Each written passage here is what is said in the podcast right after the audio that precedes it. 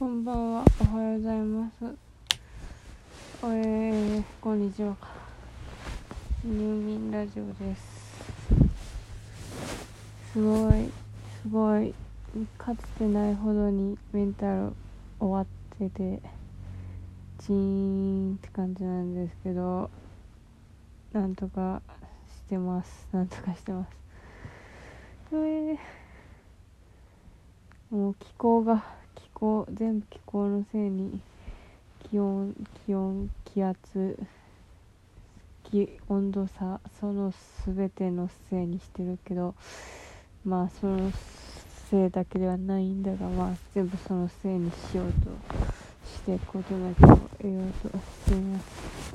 全然ダメなんですけど。は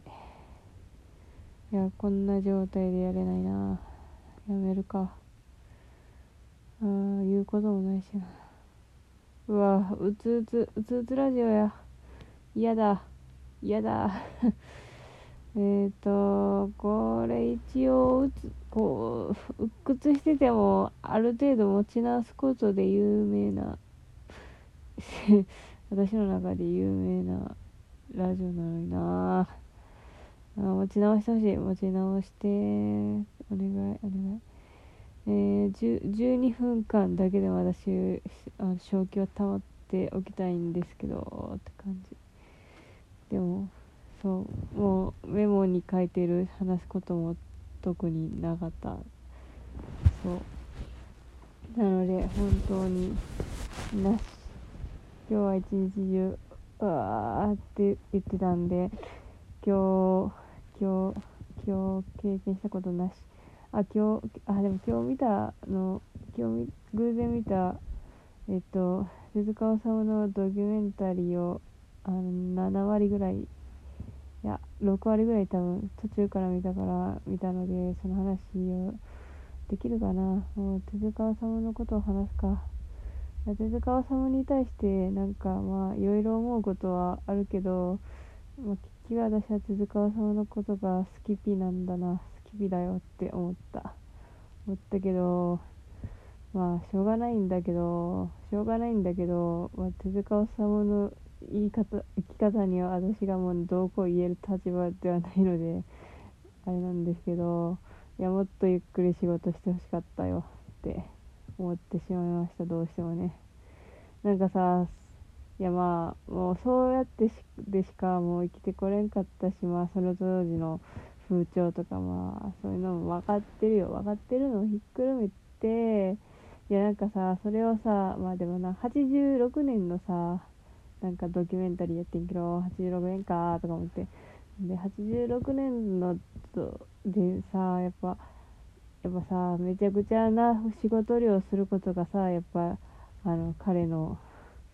えっとすすさまじい作品のあの根本な何やろ何やろパワーの源であるみたいな。いやそんなことは言ってなかったけどいやまあでもそのこう作品ができた時の達成感みたいな。なんかなんとなく肯定的にさやっちゃってるからさまあそういやまあそうなんですけどあって言って。そんなにね一気にやるなやるなって思ってもやるなって思ってもさそれでしかさ来てこれんかった人にそんなことは言えねえ。ああああこの私の中に分裂する2つの思いが心が2つあるってなりますね。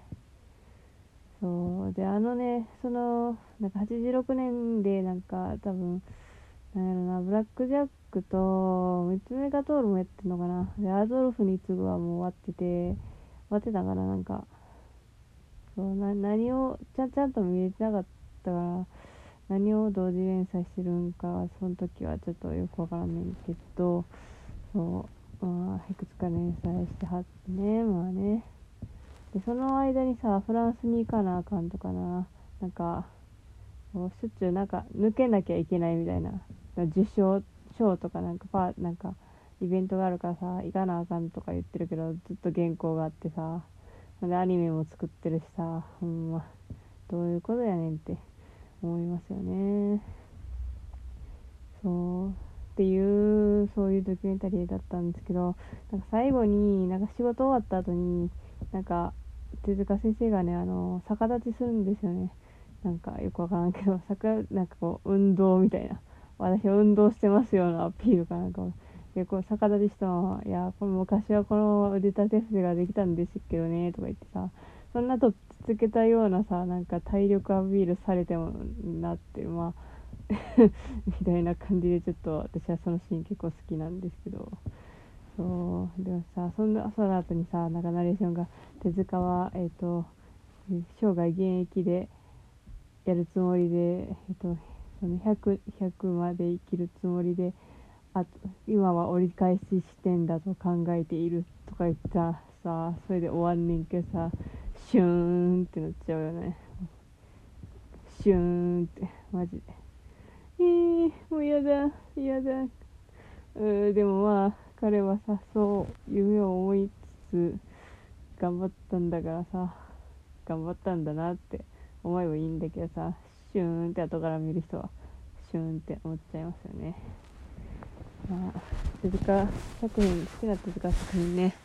何の、何がいいかな。うーん、やっぱり私はブラックジャックが大好きってなるんですけど、うーん、なんか家にあるのを読むんでるか、学校に読むのを読むぐらいか、どっちかですよね、手塚漫画にハマるのって。だからもう私ぐらいの年だったらもうそういう導入になってくる。そのオンタイムで読んでるみたいな人はもうだいぶ上ですよね。多分ね。だから私より20は上でもギリギリ読んでもないかもしれない。わかんないけど。でも大体家にあるとか学校にある学校にあるとかが多いから多分そういうのでねはいねなんか読む機会が結構あると思ってでなんかブラック・ジャックとか結構みんななんか基本読ん基本読んでるって勝手に思い込んでるけど別に読んでない人も いっぱいいるんだろうに。まあなんかねなんか読んでるって思い込んでる。あの超有名なシーンとねとよくネットとかに上がるしね。あのねおこがましいとは思わんかねとかその後そう。なんですけどうん。今日はブラックジャック以外の話しようかなと思ったけど思いつくのがなムムーとムーと火の鳥となんか割なんかちょこちょこ読んだ記憶あるんですけどなんかあんまり覚えてない。あと短編集のやつのなんか時計軸家のリンゴとかそういうの入ってるやつとか。うーんなんかあんま初期の作品私あんまり読んでないんですよね。アトムとかリボンの騎士とかは。いややっぱ火の鳥火の鳥かムーかなとかになってくる。あとアドルフに次ぐはもういいな。そう。でブッダは私ザーッとしてか読んでなくてあんまりちゃんと覚えてないんですね。あと日だまりの日だまりの木か？あれもザーッと一気に読んで例のこと覚えてないパターンなんですけどうん。な。いややっぱあ火の鳥の話になるかな。やっぱこうなんか最後にこう思いつくのってこうひ私の中で。あそう。火の鳥火の鳥でみんなどれが一番好きかみたいな話になるじゃないですか。で火の鳥をみんな呼んでる前提で行く行くぞ。行くぞって感じなんですけど。そう。えっ、とね。私はねやっぱりやっぱりっていうかやっぱりじゃない。なんか一番残るのは八尾びく二編なんですよね。なんかあのえっとね、八尾ビク2編っていうのは、あの、ループものなんですよね。あ、もう言っちゃったけど、そう、あの、その、男として育てられた女の人が主人公でであのここう後継ぎとして育てられてまあもうなんかもうめちゃくちゃやったるわみたいな感じで。でなんかちゃんと細かい筋言わせたから飛ばしていくけどなんかその海さんみたいなやつがその島にいてでそそいつをなんか殺さなければならないみたいになって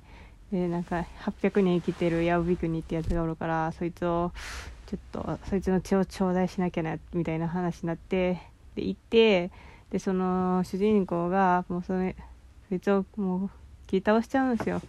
でもその そっからで帰るかって思ったけど帰れなくなっちゃって そこでなんかどんどんそこはもうえっとね病院みたいになっててその負傷者みたいなのがどんどん来てで「治してください八尾ビクニ様」って言ってで焦った主人公はとっさに八尾ビクニの格好をしてあの対応するんですけどなんか「直すって言ったって」って言われて「いつもの羽みたいなやつで直してください」って言われてその羽があの火の鳥のね羽なんですけどそれをピュッてやると治るんですよね。でそこでなんかどんどん直してって気づくのはいや自分が八尾君であったってことでそそんで最終的にはそのあの自分が自分にやられるっていうその一生それが続くっていう地獄の話なんですけどマジで。もうなんかいろんな話あって全体的に地獄って思うんですけどだからそ一生一生続くっていうのがもううわーって子供心に思って私は一番八尾びくに編が嫌です。嫌じゃないです。いや好きなんですけど頭に残ってるやつです。皆さんはどの辺が好きでしょうか？おやすみなさい。